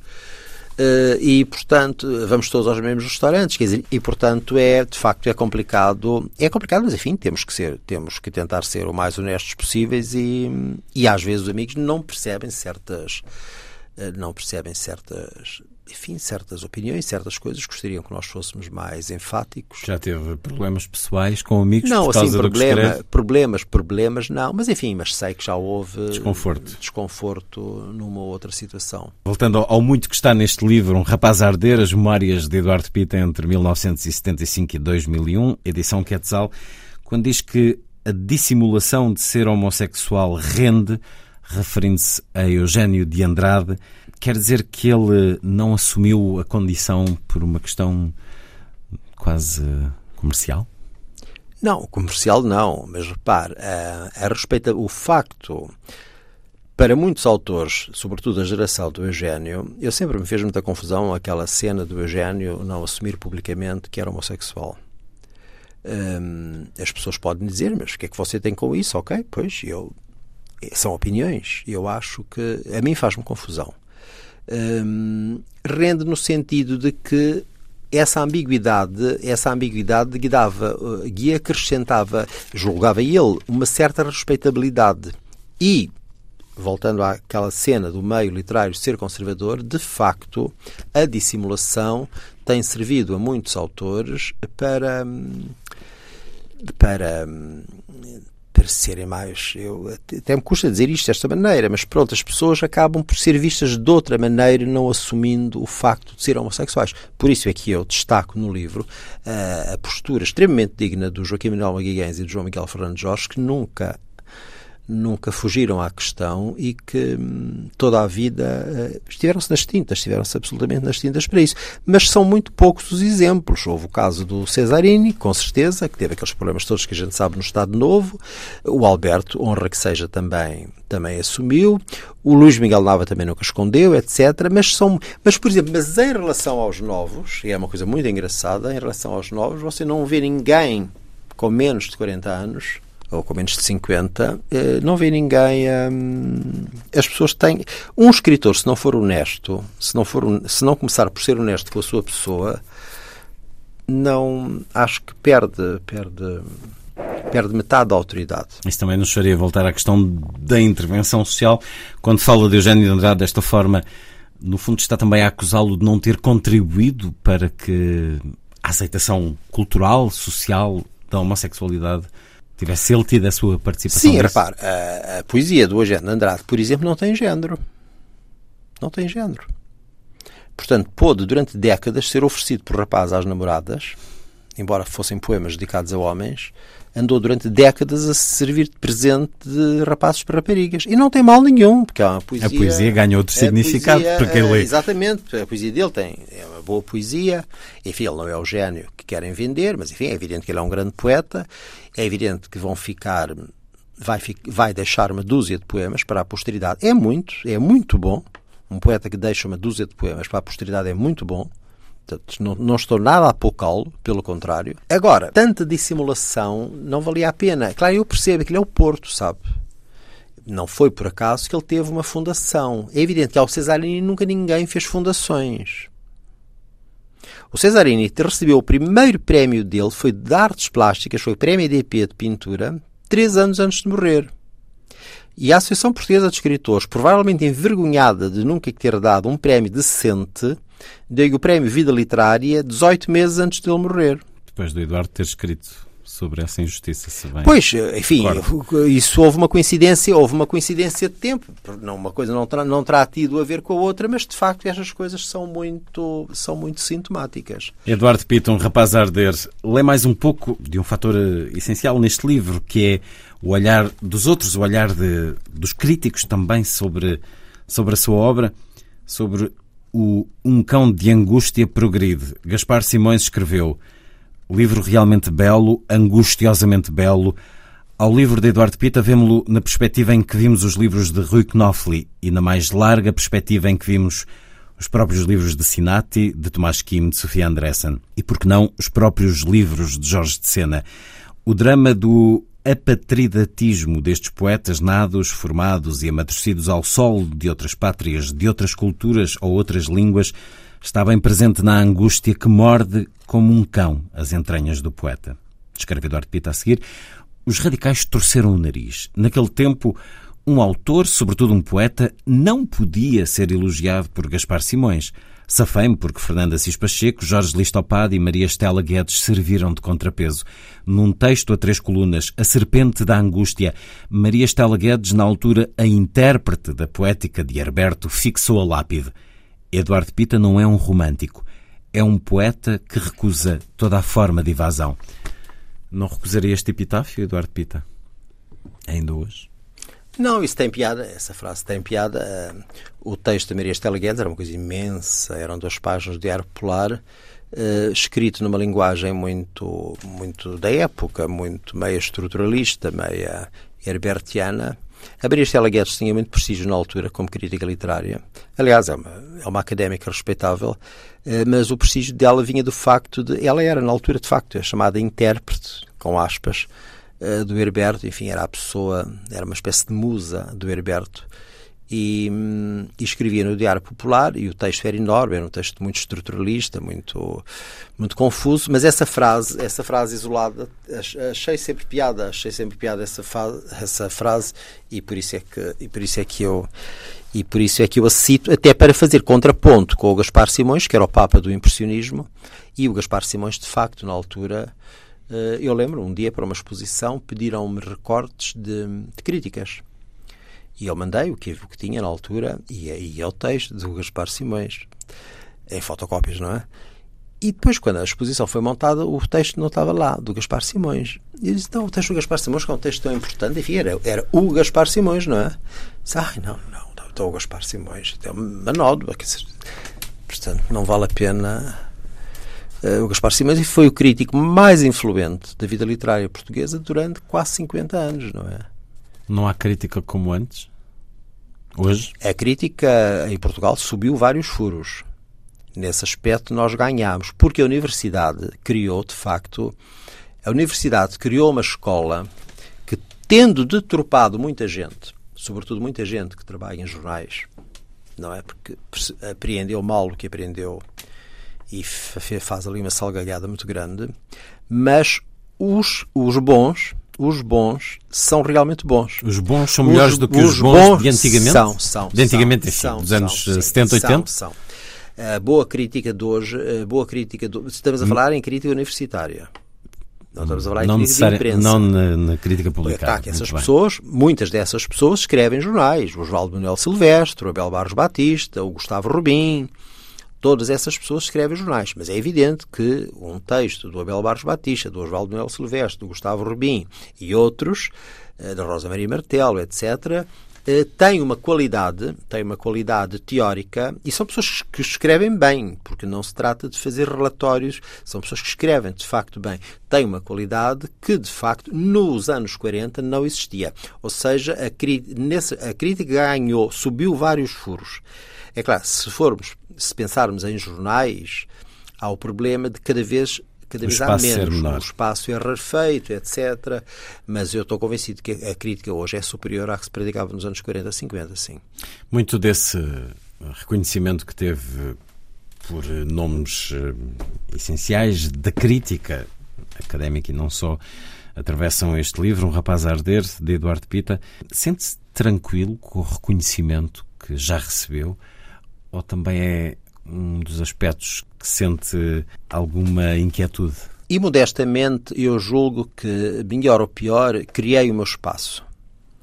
E que há um, há um grupo considerável de pessoas que, que aprecia o que eu faço e que, e que, e que respeita a, a minha posição.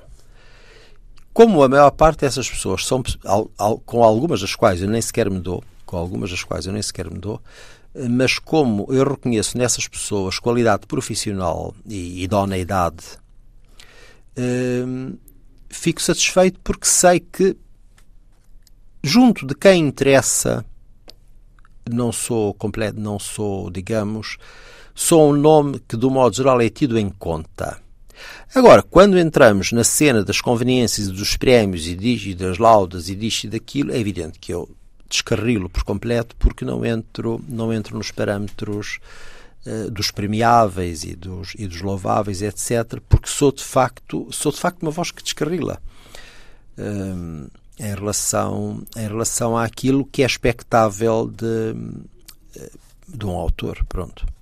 E quando pensa em si, enfim, este é um livro de memórias, já publicou outros dois, sobre viagens em Itália. Sim. Já publicou ensaios e um, até um romance, mas é essencialmente como poeta que, que, se pensa enquanto autor? Embora o essencial da minha obra seja a poesia, é de facto a, a parte da minha obra em que o investimento é maior, eu gosto muito de escrever prosa.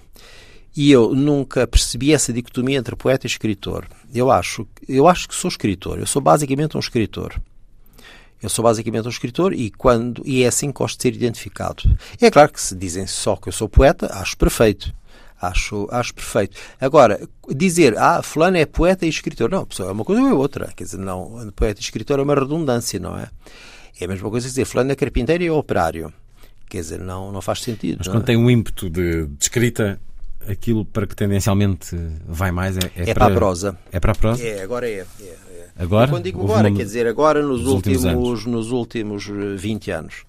Sim, é, é, acho que me realizo. Eh, nos últimos 20 anos tenho-me realizado melhor, melhor na prosa, sim, acho que sim. E o seu blog, o da literatura, é uma, uma vontade permanente? Essa intervenção de que falávamos há pouco é, é uma escrita automática, é uma escrita que é imediatamente é lida? Imediata, é imediatista, Isso sim toma-o uh, maioritariamente enquanto ato o de escrita? Blog tornou-se, o blog tornou-se tornou-se um hábito. O Bloco tornou-se um hábito, anda muito fraquinho nos últimos 15, 18 meses, anda muito fraco, porque, hum, enfim, problemas complicados da minha vida, da minha vida pessoal um, uh, eh, tiraram-me tranquilidade e tempo, tranquilidade e tempo para, para dar ao blog. Por outro lado, mas enfim, mas vou fazendo, mas vou fazendo aquilo, aquilo, aquilo que posso e vou tentando e vou tentando manter a chama acesa em velocidade de cruzeiro, mas, mas é uma coisa imediatista, sim, é uma escrita imediatista, sem pretensão, sem pretensão nenhuma. É a chama acesa de um rapaz a arder, é um lançamento de Quetzal e eu agradeço-lhe, Eduardo Pita, a presença na rádio. Muito obrigado.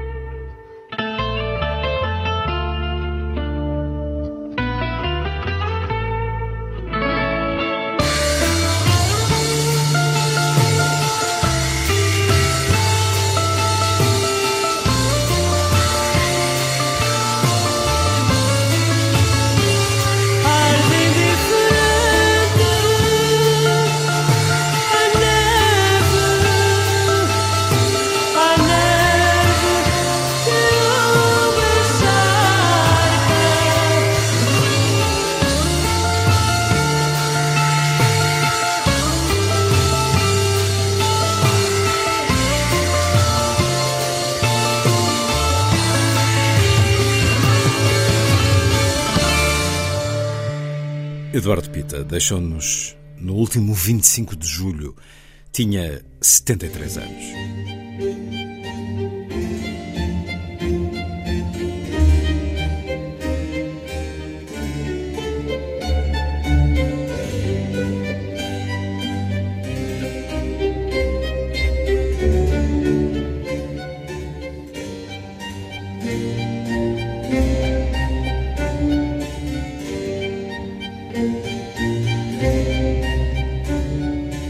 A força das coisas.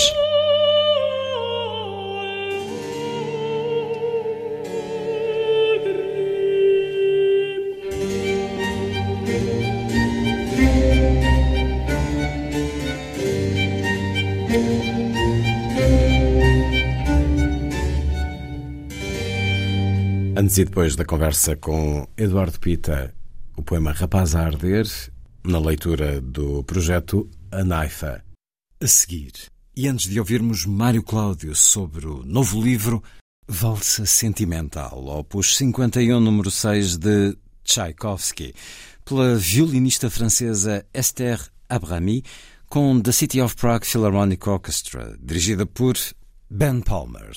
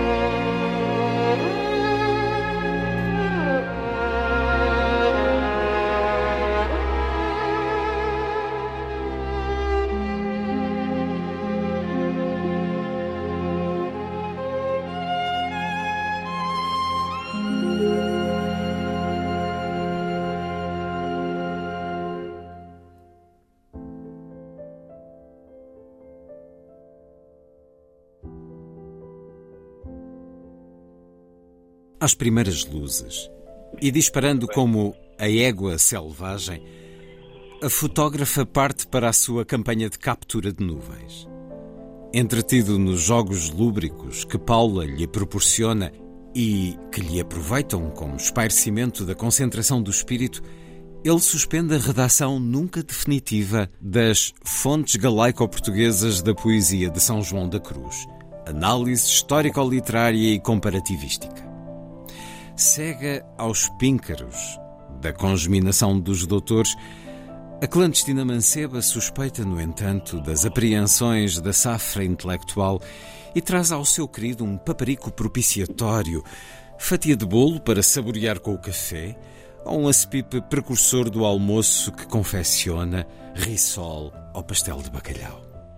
De distinto alimento, entretanto, e sempre evanescente, se fortalece o percurso da caçadora de nuvens no seu regresso ao parque. A teoria de nuvens que Bárbara desenvolve não se limita, porém, ao que se lhe faz visível e lhe ameniza por momentos a intranquilidade. Aquilo que se situa mais além, reflete ela, justifica-lhe a loucura e confirma na irmandade dos estonteados de Deus, gente que vive da expectativa de que o firmamento lhe ofereça o carro de ouro, o fulminante raio ou a escada angélica. Contentando-se em sua humildade com as nuvens que a cobrem, aceia em simultâneo pelas que lhe mobilizam a câmara e a alma. Não se restringem tais nuvens às que anunciam as chuvas nos campos de Kerala, às que pairam sobre o vulcão Bardabunga ou às que o vento lentamente esgaça sobre o atol de Tuomotu. Nenhuma se contém no que se vislumbra e qualquer delas se dissolve em si mesma. Na tarde de março e à hora a que as nuvens se lhe desenham na derradeira morfologia, um fiapo branco solta-se na treva e voa para a nebulosa do seu destino ascende vertiginosamente antes de se dissipar, e gemem os animais na conturbação dos seus sentidos, ou exasperam-se de medo e fúria, até que o sono os pacifique. Os amantes desenlaçam-se na origem dos rios que rasgam a terra. E ao reentrar a alucinada na sua residência, ninguém lhe pede o roteiro da peregrinação.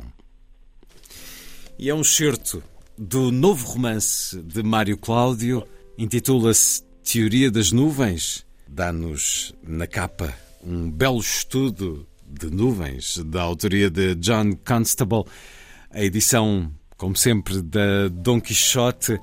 Bem-vindo uma vez mais à Antena 2, Mário Cláudio, uma rádio onde escutamos regularmente com as suas crónicas, fósforos riscados no vento. Agora vamos ouvi-lo um pouco sobre este novo livro. Ainda há poucos dias, em Lisboa, foi muito fotografada e falada uma nuvem ovalada que eh, surgiu nos céus da capital pela sua forma invulgar e cores deslumbrantes. Lemos nas notícias que pertence à categoria autocumulos lenticulares.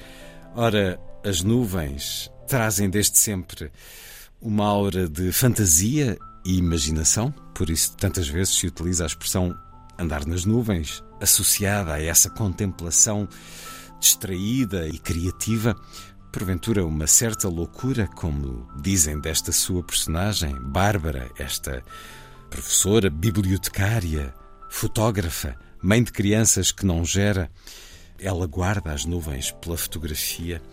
Sabemos que não é possível haver uma nuvem igual a outra. Também é assim na diversidade com as pessoas, nesta galeria de personagens de Mário Cláudio, que neste livro tem direito a uma lista elencada de uma vintena de personagens.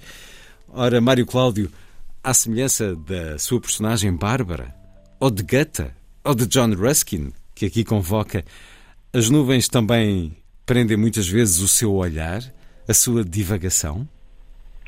Muito obrigado, Luís Caetano, pelo convite e pelas palavras que me dirigiu e também pela, pela forma tão perceptiva como leu o, o meu texto e o interpretou. Eu acho que sim, eu ando muito nas nuvens.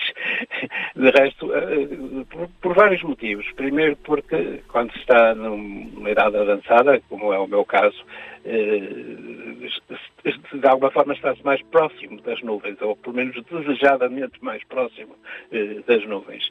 E seria uma das razões. As outras é é, seriam estas. De facto, quando nós olhamos para a frente em termos de futuro, ele parece-nos tão ameaçador nos nossos dias, e quando olhamos para trás, arriscamos-nos a transformar-nos numa espécie de a vida num, num fado de má qualidade, melancólico e, e choramingas, não há nada como olhar para cima. Em vez de olhar para trás e para a frente, olhar para cima. Claro que corre o risco de, de tropeçar e de nos estatelarmos, mas isso faz parte dos riscos normais da vida de cada um de nós. Mas o seu fascínio vai ao ponto de aprender sobre a morfologia das nuvens, por exemplo? Sim, que é, é uma ciência ou uma arte que todos nós podemos praticar. Eh, eu não sei se aparece no livro, talvez já não me recordo muito bem, mas há um texto muito interessante do Ruskin, que foi um, um historiador, John Ruskin, eh, vitoriano. Ele classificava a morfologia das nuvens.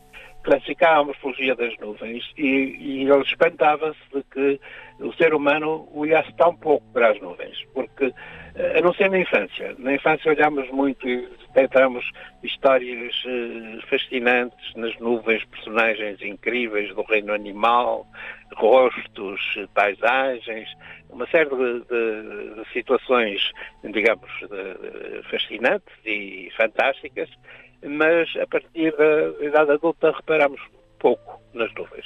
No entanto, todos os dias as nuvens são diferentes eh, e todos os dias se encontram espetáculos de nuvens eh, absolutamente empolgantes, como aconteceu com essa nuvem que surgiu agora em Lisboa, em Lisboa, com o pôr do sol. Neste momento estou em frente ao mar, ainda não está exatamente nessa altura. Mas já, Mas... já assiste a essa paleta de cores espantosa. Sim, Nós uh, esquecemos de que o céu é esse extraordinário museu que nos Exatamente. que muda é. todos os dias e que nos permite Exatamente. esse gesto tranquilo da contemplação. Por isso associa à infância a essa sensibilidade que porventura sim, sim. a vida nos vai fazendo perder. Exatamente. E à própria eu, poesia. Eu acho que sim. Olhar o céu, a pessoa tem o céu de verso, é? do, do céu azul ao céu azul, a quadra mesmo da minha infância, que era na verdade perfeita, e, portanto ele fala das nuvens com o olhar da infância e, e sente aí que realmente eh, foi um contemplador de, de, nuvens e de céu, no caso pelo céu azul, eh, dali do Chiado? Onde ele vivia, eh, e é, é isso. As crianças são particularmente atreitas a reparar em coisas em que nós nunca reparamos, não é? Na marcha de uma formiga, não é? Eh, ou na, na forma de uma nuvem, lá está, ou eh, de uma pedra, coisas desse tipo, em que depois deixamos de, de atentar. Mas a velhice, a idade mais avançada, eu não tenho qualquer dificuldade em chamar velhice, essa idade é mesmo a velhice, a velhice volta a conviver com essas coisas, não é? E eu, eu, acho que quando não convive está mal, sente-se mal. Se a velhice não for contemplativa, não é, de alguma maneira, desde que a condição física o permita, eh, é uma velhice em que se perde muito, não é, da, daquilo que, eh, apesar de tudo, ainda constitui um horizonte, um horizonte de nuvens, mas um horizonte. É um gosto conversar consigo enquanto contempla então um horizonte, à hora em que gravamos esta conversa, já um entardecer quase crepuscular. Mário Cláudio, Teoria das Nuvens, novo romance, onde prossegue uma visitação do místico, nada incomum em si, foi dominante uh, o misticismo no seu romance anterior, Apoteose dos Mártires, sobre o qual também conversamos. Neste novo Teoria das Nuvens é muito forte a presença de San Juan de la Cruz, outro Sim. dos poetas santos a quem o autor, Mário Cláudio, no próprio romance, dirigindo-se aos leitores, como também muitas vezes acontece, agradece, presta tributo a San Juan de la Cruz, agradece-lhe a iluminação que lhe deu para este livro. Sim, mas eu não circunscrevo a mística à religião. A mística vai muito para além disso. Há toda uma mística uh, na política, ou pode haver. Humana, sim. Humana. Há uma mística indiscutivelmente na área do desporto, não é? que assume quase a, a dimensão, às vezes, de uma religião e de uma religião muitas vezes torcionária, segregacionista, eh, sectária, mas é uma religião, não é? Sem dúvida, com todas as características das religiões do culto, por vezes um pouco histérico, exatamente. E, e, realmente nós sabemos que isso aconteceu ao longo da história humana, não é? Mesmo eh, nas fases mais eh, brutais e, e, e mais desumanas da história humana, essa mística esteve presente é? esteve presente nos termos da Inquisição, esteve presente no nacionalsocialismo, esteve presente no, no fascismo, é? em todas essas fases, que foram fases difíceis, é? esteve presente também no, no, no, mundo soviético durante o período stalinista, eh, as, mistas, as místicas podem ser altamente perigosas, muitas vezes são muito perigosas, mas podem ser também libertadoras, não é? Tudo depende da, da perspectiva. Eh, eu acho que não se pode viver sem isso, sobretudo hoje em que as pessoas estão a enfrentar um universo cada vez mais igual a si mesmo e elas próprias são muito iguais umas às outras. Todos nós somos cada vez mais iguais uns às outras, andamos todos de pelugímetro, não é? E isso faz com que eh, muitas vezes não seja possível estabelecer um diálogo de complementaridades, em que as pessoas eh, trocam opiniões, há um grito, às vezes, ou um, uma espécie de, barulheira em vez do diálogo, não é? Cada um defende o seu ponto de vista de uma forma eh, muitas vezes monologante, não é? E em que realmente o outro não está, eh, não está presente e não está presente como um, como um elemento enriquecedor da vida, não é? Eh, perdemos isso, não é? estes personagens destes livros foram construídas, construídas propositadamente como figuras um pouco neutras, sem carne e osso. Não são uma personagens empolgantes, as coisas que lhes acontecem eh, são anódinas. São eh, um pouco como as próprias nuvens. Exatamente, as nuvens de um dia cinzento. Essas, não é? Aqui, é verdade. Aqui se refere ao próprio autor invade então o centro documental que ostenta o nome do que o inventa como personagem. Escabicha de um lado e salta para o outro, sorripiando descaradamente quanto papel desentranha, fontes utilizadas na redação das obras de Mário Cláudio, folhas e folhas manuscritas, recortes de jornais e revistas de variadas épocas e páginas avulsas de blocos de notas, testemunhando com a possível lucidez os abusos do sonâmbulo aparece-me a trancar os batentes rolantes dos arquivos, a acionar o alarme e a avisar as autoridades do assalto que me vitimiza. Esta escrita tão de Mário Cláudio, este olhar a uma realidade que uh, reúne também aquilo que é o seu espólio, a sua documentação, mas olhando para esta expressão que utiliza aqui, inspiração às vezes em jornais e revistas, há muito disso aqui também? Há muitas histórias da vida real que ah, levaram ah, a este romance? Mas também há essa sensação permanente de, de efemeridade de tudo isso. Ou, nada disso fica, não é? Nada disso, aliás, de passageiro. Fica, pouco fica, pouco fica de alguma coisa, mas nada disso fica.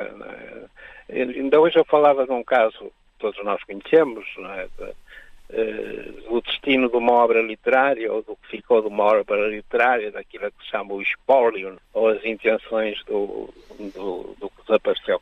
No caso do Eugênio de Andrade, é? Eugênio de Andrade que eu conheci muito bem, com quem convivi muito, eh, tinha duas preocupações eh, fundamentais, que eh, a coleção dele, de manuscritos, quadros, eh, correspondência, tudo isso, não fosse parar a uma instituição, uma instituição pública, tipo biblioteca, ou, ou faculdade, quando acabou, acabou por ir parar. Foi, foi dividido entre a Biblioteca Pública e a Faculdade de Letras do Porto de facto, aquela fundação que, que ele criou, eh, provavelmente ele tinha noção da, da limitação e da, do tempo e sabia que realmente a eternidade não existe eh, a esse nível, mas ele esperaria que durasse mais do que apenas dois anos ou três que durou após a morte dele.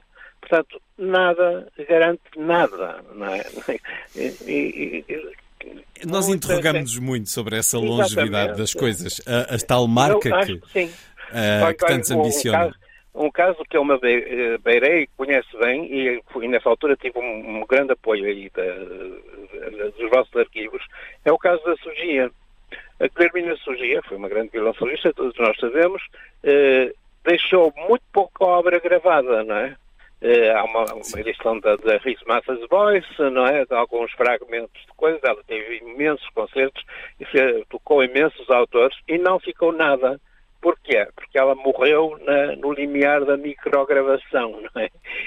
E, e, portanto, as coisas não tinham a dimensão que têm hoje de propagação, etc. Mas mesmo hoje, mesmo hoje, com essa capacidade de registro que o mundo sim, tem, sim, sim. ninguém nos garante que daqui a 50 ou 100 anos alguém se interesse minimamente claro que não. pela arte do nosso tempo sim, ou pelos vestígios deixados hoje. Exatamente. E isso é também, faz parte também deste seu livro, porque há aqui um erudito colecionador uh, cujo esplêndido espólio acaba por ser uh, separado num leilão londrino. Uh, quem é este seu Damião Sepúlveda de Vasconcelos, Mário Cláudio? Era um homem também que tinha uma mística, e a mística dele não passava pela criação uh, artística ou, ou, literária, mas passava por algo de semelhante, não é? Que, é, que é o colecionismo.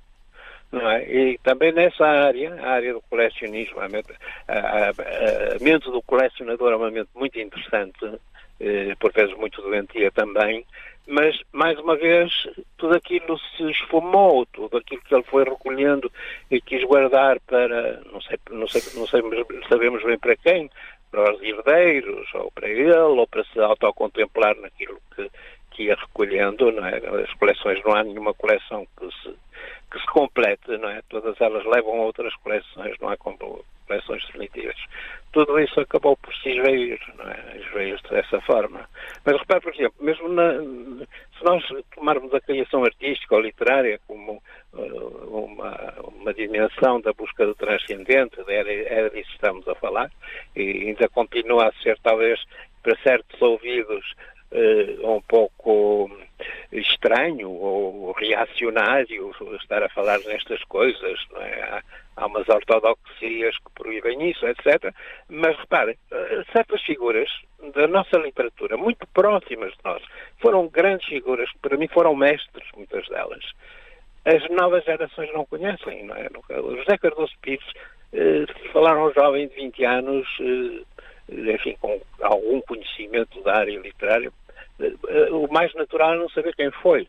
Virgílio Ferreira, Carlos Oliveira, foram grandes figuras da nossa literatura. Não é? E repare onde é que eles estão. Vamos tentando combater essa efemeridade, esse esquecimento da grande arte, naquilo que cada um de nós pode fazer. Mário Cláudio, o seu centro de estudos em Venade, no município de Paredes de Coura, é também essa luta contra o efêmero e esse contributo para a construção de algo mais a partir daquilo que reuniu. E por falar, uh, espero que seja real, a propósito deste seu personagem, Damião Sepúlveda de Vasconcelos, que estas xilogravuras preciosas de Lucas Cranach estejam de facto consigo, a salvo, como aqui nos diz a certa altura, uh, xilogravuras constantes da brochura antipapal Passional Christi und Antichristi. É, é, é, tudo isso corre perigo, não é? Não, não se garante que, que ele seja um bom, eh, um bom uh, curador administrador e... ou curador ou de, de, todo, de todo esse património. É, é interessante que o pode haver um incêndio, não é? Já não falo no, no meteorito, no célebre meteorito que um dia vem por aí fora. Mas pode haver sempre um incêndio, pode haver uma inundação, coisas desse tipo. Há uma história muito engraçada passada com o Huxley, com o Aldous Huxley. Ele tinha uma coleção prodigiosa de livros, uma grande biblioteca, eh, muitos documentos, correspondência, etc onde ele se fechava e onde escrevia a sua obra, que foi uma, uma obra notável, que marcou uma época, pelo menos. E um dia houve um grande incêndio. Houve um grande incêndio e toda a gente veio ter com ele, tentando animá-lo, porque ele devia estar de rastros com um incêndio que ardeu tudo. E ele disse: Nunca me senti tão livre como agora. E eu compreendo perfeitamente isso, não é? Compreendo isso. Não é? Isso não significa que se houver um incêndio lá no meu centro, não seja eu o pirómano por... ou o incendiário. Isso não quer dizer isso. Até porque a arte, apesar de tudo, não sabemos o futuro, obviamente, mas do passado continuamos a venerar e a agradecer e a construirmos-nos com a arte, por exemplo, da pintura que faz tanto parte de si naquilo que escreve, e aqui temos neste romance Van Gogh, El Greco, Renoir, Corot, Turner, uh, George O'Keeffe, Magritte. É um desfile de grandes, grandes artistas, grandes pintores, aquele que nos oferece neste livro, como em muitos outros. Mário Cláudio, Teoria das Nuvens, justamente depois desta reflexão sobre o tempo de hoje e o futuro. Como se sente os dias, Mário Cláudio, neste final de verão? A pandemia parece já um acontecimento longínquo, a guerra na Ucrânia é uma presença noticiosa diária, mas já quase rotineira. O país sufocou nestes últimos eh, tempos, ora com o calor, ora com as taxas de juro e os preços insuflados das casas. No seu sentir, que tempo vivemos? Que dinâmica? O que é que nos está a mover, Mário Cláudio, nós portugueses? Eu acho que realmente nós temos essa aspiração a uma coisa completamente diferente. E eu, eu, eh, falava há pouco no passado e no futuro, na opção por olhar para cima em vez de olhar demasiadamente para a frente ou para trás. A verdade é esta, todos nós sentimos ou intuímos que estamos à beira de qualquer coisa de definitivo, que não é de, de relativamente definitivo, porque definitivo também não existe, não é? Ou não é um apocalipse final, não é? A nossa espécie pode desaparecer e aparecer em outras, até muito mais evoluídas, não é? Isso não, não é isso que está em causa. Mas sentimos que estamos a contemplar vários riscos, e não é só o tal meteorito que falava há pouco, ou a epidemia, mas, por exemplo, eh, as pessoas acho que falam um pouco no grande apagão. um dia em que isso aconteça, realmente eh, acabou.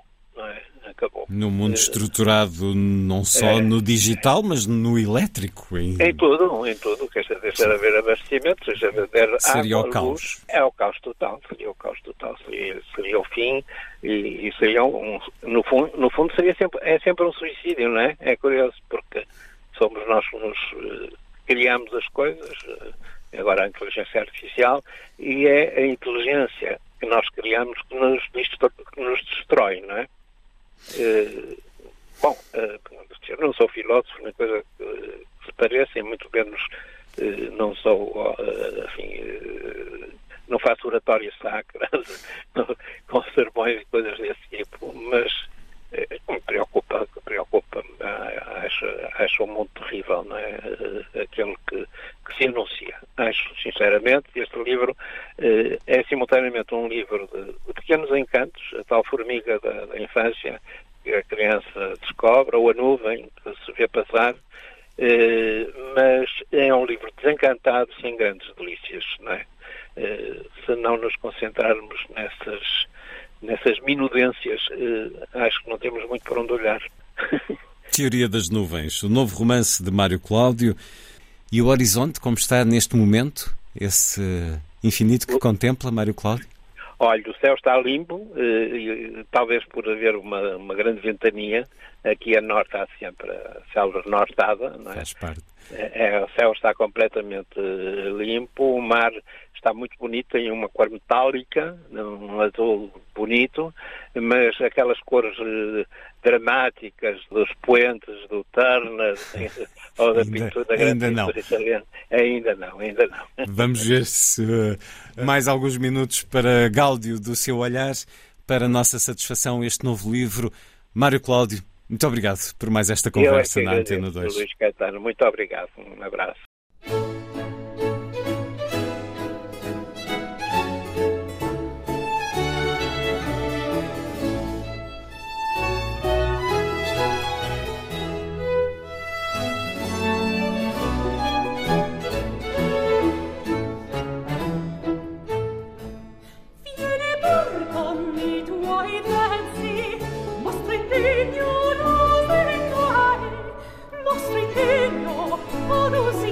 fare vostro impegno a lusingare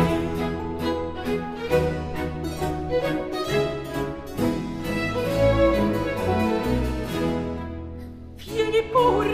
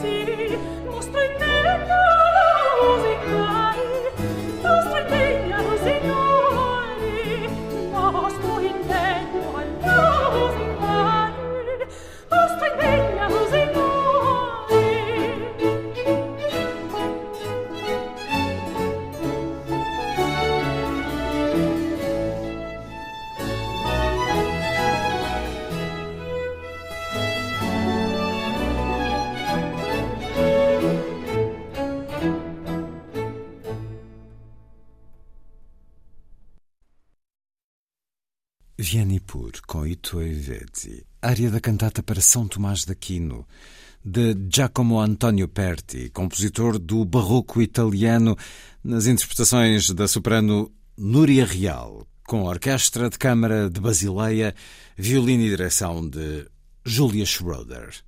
A seguir, Lilliput é o pequeno grande mundo dos livros para os mais novos, percorrido semanalmente neste programa por Sandy Gageiro. Diz Lilliput. Lilliput, Lilliput. Lilliput. No regresso do verão e das férias, damos as boas-vindas a um novo livro da autora Lúcia Vicente, de que já falámos aqui em Lilliput, chama-se No Meu Bairro e traz uma abordagem cheia de esperança à diversidade, ao respeito pela individualidade e à aceitação. Quer mudar estereótipos que já existem na sociedade e assume a diversidade, quer torná-lo visível para que se possa finalmente normalizar. Caminha entre interrogações e vidas de 12 crianças, fala de diversidade de género, familiar, racial ou de credo religioso, temas cada vez mais presentes na vida das crianças. Pela primeira vez em Portugal é assumida uma proposta do sistema gramatical neutro ELU, ou seja, linguagem neutra, tem o apoio da SIG, Comissão para a Cidadania e Igualdade de Género, e da AMPLUS, a Associação de Mães e Pais pela Liberdade de Orientação Sexual e Identidade de Género. As ilustrações são de Tiago M. É uma edição nuvem de tinta.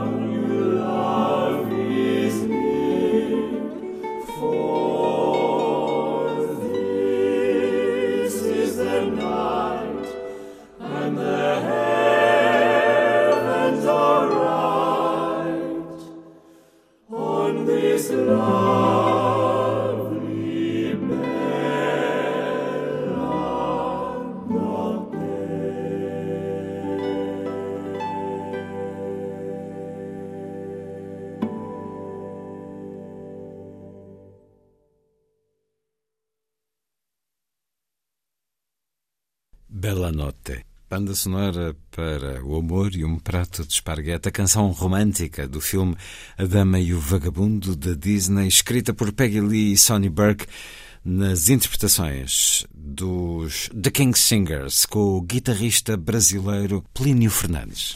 E Bella Notte também, porque hoje é a última noite dos proms. Para escutar aqui, na Antena 2, foi a força das coisas. Assim, obrigado por estar com a rádio. Bom dia, bom fim de semana.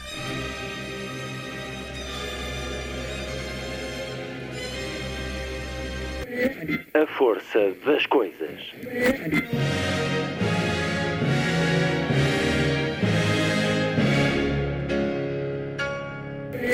Welcome to the 109th last night of the proms.